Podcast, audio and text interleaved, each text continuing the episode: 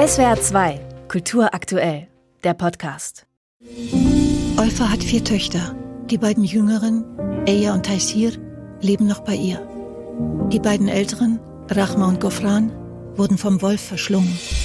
Das Verschwinden der beiden älteren Töchter der alleinstehenden 40-jährigen Tunesierin Olfa liegt zum einen an der Erziehung der Mutter. Sie ist liebevoll, aber sehr streng. Den Töchtern fehlt Freiraum. Sie sind voller Sehnsucht nach dem ganz anderen. Zum anderen liegt es an der Indoktrination durch den streng religiösen Islam und dessen Politisierung zum Islamismus, der längst von Wissenschaftlern auch als islamischer Faschismus beschrieben wird. Die zwei älteren Töchter schlossen sich der ISIS an, zogen nach Libyen und leben heute irgendwo unter den islamistischen Mordbanden. So endete die pubertäre Rebellion, die ursprünglich der Mutter galt, auf die schlimmstmögliche Art und Weise. Ihr werdet jetzt die Schauspielerinnen kennenlernen, die eure beiden älteren Schwestern, Rachma und Gofran, spielen werden. Aber es wird auch eine Schauspielerin geben, die deine Rolle übernimmt, wenn es für dich zu auffühlend wird. Die Regisseurin Kauta Benhania engagierte zwei Schauspielerinnen, um ihre Abwesenheit auf der Leinwand zu kompensieren und nutzt dabei die Kraft des Kinos, um unsichtbare Wahrheiten zu enthüllen und sichtbar zu machen.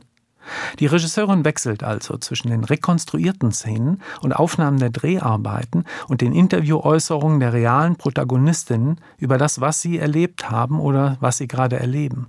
In gewisser Weise fungiert der Film darum auch als Katalysator und als sein eigener Blick hinter seine Kulissen. Es gibt eine ständige Reflexion über den Einsatz von Film, um Situationen nachzustellen, sowie eine Selbstbefragung über das ethische Dilemma, das damit verbunden ist, Menschen schmerzhafte Ereignisse wiedererleben zu lassen. Und es war auch ein schmerzhafter Prozess für die Beteiligten. Das ist es, was diesen Film so schmerzhaft macht. Es wird unsere Wunden wieder aufreißen.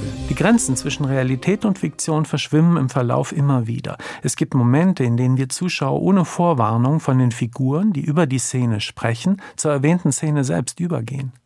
Die Nachbildung ist so präzise, dass man manchmal vergisst, dass die beiden Schauspielerinnen nicht die Schwestern der Protagonistinnen sind und ihre Dynamik ist so natürlich, dass sie ansteckend wirkt.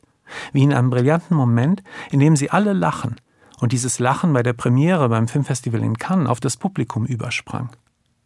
Diese merkwürdige Kinodynamik ermöglicht es, Olfas Töchter schwerwiegende Themen auf eine Art und Weise zu erforschen, die sowohl für das Publikum als auch für die Figuren verdaulich ist. Während ihre Töchter und die Schauspielerinnen ihre Meinungen teilen, lässt uns Regisseurin Kauta Benhanir erkennen, dass diese oft das Produkt jahrelanger ererbter Traumata und eines patriarchalischen Systems sind, das die Mutter zu großer Härte motiviert hat. Olfers Töchter ist großartiges und originelles Dokumentarfilmkino, das mit Hilfe des Films das Leben einer ganzen Familie rekonstruiert und versucht, die systemischen und sozialen Ursachen zu erklären, die zu einer Tragödie führen. Trotz des schweren Themas behandelt die Regisseurin den Stoff ihres hervorragenden Films auf eine erträgliche und konsumierbare Weise mit viel Menschlichkeit, Sensibilität und sogar einer kleinen Dosis Humor. SWR 2 Kultur aktuell. Überall, wo es Podcasts gibt.